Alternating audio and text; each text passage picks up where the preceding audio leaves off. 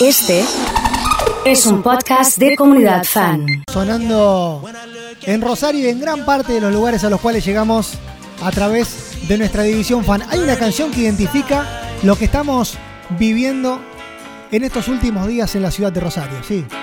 Hablamos de fuego, porque lamentablemente el humo nos invade, estamos ya desesperados. Y esta es una de las temáticas más importantes o que más afectan a los rosarinos y a gran parte de la región. Está en línea con nosotros Pablo Feldman y quiero arrancar hablando de esto. Pablo, querido, ¿cómo andás? Buen día. ¿Qué tal, Emanuel? ¿Cómo estás? Buen día para todos. ¿Todo bien? Bien, bien, bien. Bueno, afectados por esto que contás vos, ¿no? Sí. Que eh, lamentablemente es una escena que se va repitiendo, pero que por primera vez en mucho tiempo tiene algunos ribetes diferentes. Quiero decir, hay personas arrestadas, hay personas ya que están siendo acusadas y responsabilizadas por las quemas y una acción diferente a todo lo que venimos viendo últimamente en cuanto a establecer efectivamente quiénes y por qué y en dónde se producen las quemas. Esto no ha detenido las quemas porque en las últimas horas, sobre todo desde ayer a la tarde hasta ahora, lo que hemos visto, aun cuando el humo no venga para este lado por cómo sopla el viento, Sí. ha sido tremendo, ¿no? Al costado del camino de la ruta de Victoria para Rosario y yendo para el norte de la provincia de Buenos Aires, es decir, yendo de aquí eh, al acceso norte de Buenos Aires, por Villa Constitución, por la zona de San Nicolás, también hay unas llamaradas tremendas, se hablan de miles de hectáreas. Eh, la expectativa está puesta en que por primera vez hay detenidos, hay ya imputados y se puede establecer algún nivel de responsabilidad. Si vos me preguntás qué creo de eso, creo que es un primer paso, pero que sean tres apicultores los responsables de todo eso, me parece una explicación insuficiente, ¿no? Pero, insisto, es algo diferente a lo que venía ocurriendo. La pregunta es por qué ahora, Pablo, y no hace un año, o hace dos, o hace cinco. Sí, la pregunta es más que por qué ahora el reproche, es por qué ahora y por qué no lo hicieron antes. De, creo que no lo hicieron antes porque había una falta de decisión política y había además en la sociedad algún grado de aquiescencia o de indiferencia. No nos preocupábamos como ahora, no nos molestaba tanto como ahora. Sí. Eh, y evidentemente ha llegado a un nivel de hartazgo en el que se han visto empujados prácticamente por la gente, los responsables de llevar las medidas adelante, y esto es lo que está ocurriendo. Es una pena que se haya perdido el tiempo y por otro lado que se haya sacrificado fauna y flora que son irrecuperables.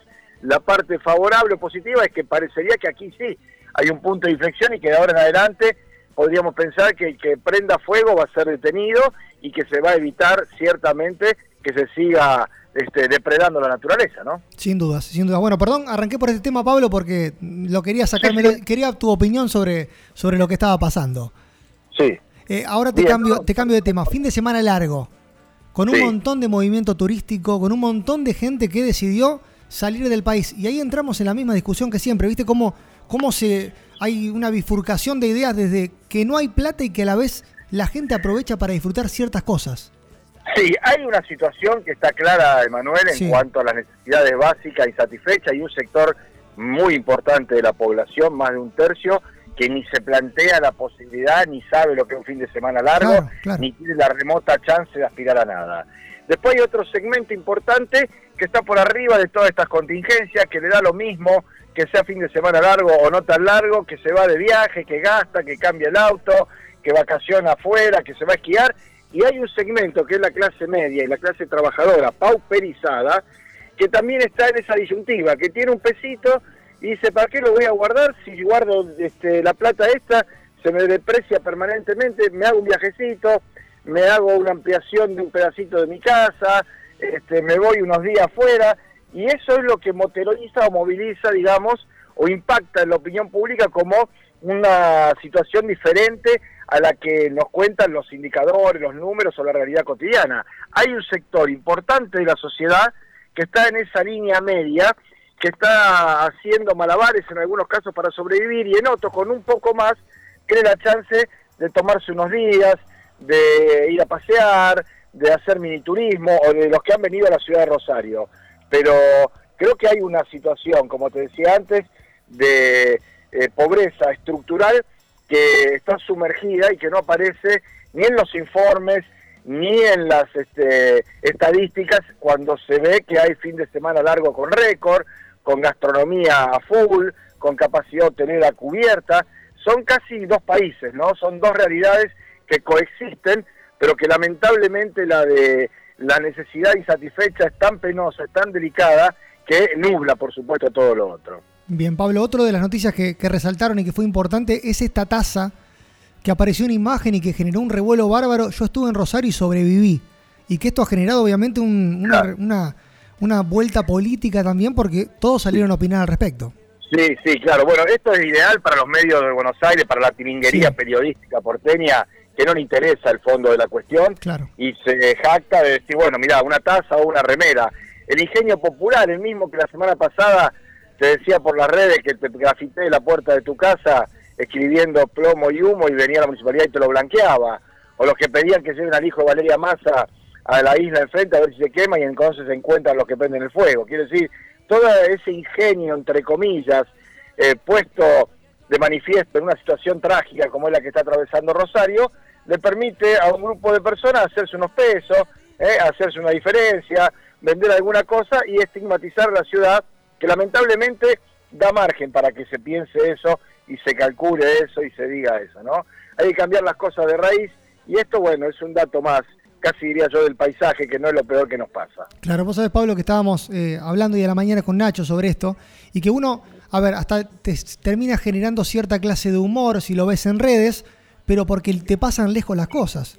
Pero cuando se empieza a acercar esa realidad que a muchas familias los afecta muy de cerca, empieza a ser mucho más eh, considerado y, mucho menos humorístico. Sí, no. Bueno, eh, desde ya que no.